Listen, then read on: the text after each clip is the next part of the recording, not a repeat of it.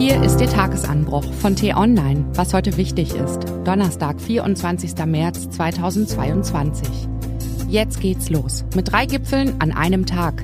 NATO, EU und G7 machen mobil gegen Putin. US-Präsident Joe Biden schwört die Staaten der freien Welt gegen den Aggressor ein. Geschrieben von Florian Harms, gelesen von Ivi Strüving. Alle an einem Strang. Der Zukunftsoptimismus der Deutschen sei auf einen Tiefstwert gesunken, meldet die Frankfurter Allgemeine Zeitung heute Morgen. Nach dem russischen Überfall auf die Ukraine seien nur noch 19 Prozent der Bundesbürger optimistisch gestimmt. So habe es eine repräsentative Umfrage des Allensbach-Instituts ergeben. Drei von vier Deutschen fühlen sich demnach durch Putins Angriffskrieg persönlich bedroht. Jeder Dritte hält einen Weltkrieg für ein realistisches Szenario. Fast 90 Prozent der Deutschen befürchten Engpässe bei der Energieversorgung. Mehr als 60 Prozent rechnen mit einem wirtschaftlichen Abschwung. Das klingt nicht gut. Und es stimmt ja. Die Lage erscheint düster. Der Terrorist im Kreml hat über Nacht die europäische Sicherheitsbalance zertrümmert. Wer weiß schon, was er als nächstes vorhat. Und das nach zwei Jahren Corona, in denen wir alle durchgebeutelt wurden. Da kann man Verständnis für jeden aufbringen, der nun Trübsal bläst. Falls Sie zu jenen gehören, die sich große Sorgen machen, möchte ich, Florian Harms, Sie heute Morgen aufmuntern. Es ist nicht aller Tage Abend, und zwar nicht nur, weil endlich der Frühling grüßt, die Blumen blühen und die Sonne scheint. Selbst wenn nun viele Kommentatoren das Krisenmanagement der Regierenden rügen, auch mancher Tagesanbruchautor und Autorin zählt dazu, es läuft nicht alles schlecht. Im Gegenteil, Putins Attacke ist so monströs, dass der zivilisierte Teil Europas gar nicht anders kann, als sich dem Aggressor vereint entgegenzustellen.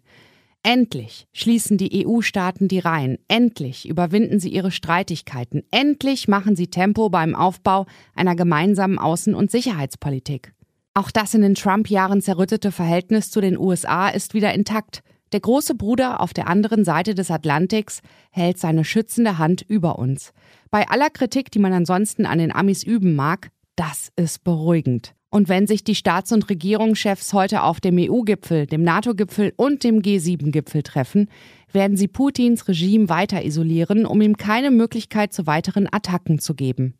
Das erfordert präzise Absprachen, zahllose Vereinbarungen, auch schmerzhafte Kompromisse, kurz Diplomatie. Aber wenn alle an einem Strang ziehen, ist es erfolgreicher als die brutale Gewalt von Diktatoren. Das jüngste Gericht ist keine Außenpolitik, hat Madeleine Albright mal gesagt, sprich es geht hienieden darum, durch unermüdliche Verhandlungen die Probleme der Welt zu lösen. Gestern Abend kam die Meldung, dass die ehemalige US-Außenministerin gestorben ist. Wir verlieren eine große Vermittlerin. Aber eine Hoffnung dürfen wir behalten. Wenn sie entschlossen verteidigt wird, ist die Freiheit stärker als die Unterdrückung. Und auf Krisen folgen auch immer Lichtblicke, so war es in der Geschichte immer schon. Also bleiben Sie lieber zuversichtlich, machen Sie heute einen Spaziergang durch den Park oder setzen Sie sich in der Mittagspause in die Sonne. Dann kommt der Optimismus von selbst zurück.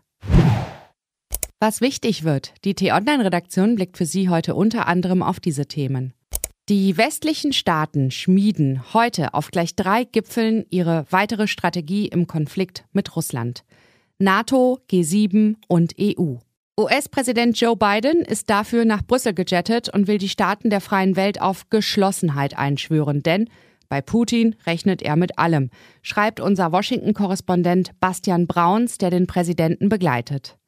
Biden will einen Aktionsplan vorstellen, um die europäische Energiesicherheit zu stärken und die Abhängigkeit vom russischen Öl und Gas zu verringern. Damit erhöht er den Druck auf Bundeskanzler Olaf Scholz, der sich bislang weigert, komplett auf russische Lieferungen zu verzichten. NATO-Generalsekretär Jens Stoltenberg kündigt an, dass die Allianz zur Verteidigung ihrer Ostflanke Soldaten nach Rumänien, Bulgarien, Ungarn und in die Slowakei schickt. Auch die Luftverteidigung und die Seestreitkräfte stockt das Bündnis auf. Den ukrainischen Flüchtlingen will die EU noch stärker helfen. Bisher haben mehr als dreieinhalb Millionen Menschen ihr Land verlassen. Außenministerin Annalena Baerbock rechnet damit, dass es bald acht bis zehn Millionen sein werden. Deshalb braucht es dringend einen EU-weiten Verteilungsschlüssel.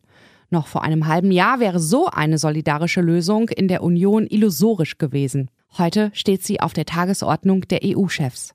Und Heute stehen im Bundestag die Etats von Gesundheitsminister Karl Lauterbach, Innenministerin Nancy Faeser und Wirtschaftsminister Robert Habeck auf dem Programm. Vor allem bei letzterem gibt es Gesprächsbedarf. Er will das Kunststück vollbringen, gleichzeitig die Abhängigkeit von russischen Energieimporten zu verringern, die Bürger zu entlasten und am vorgezogenen Kohleausstieg festzuhalten. Diese und andere Nachrichten, Analysen, Interviews und Kolumnen gibt es den ganzen Tag auf t-online.de. Das war der t-online-Tagesanbruch vom 24. März 2022. Produziert vom Online-Radio- und Podcast-Anbieter Detektor FM. Immer um kurz nach sechs am Morgen zum Start in den Tag. Ich wünsche Ihnen einen frohen Tag. Ihr Florian Harms.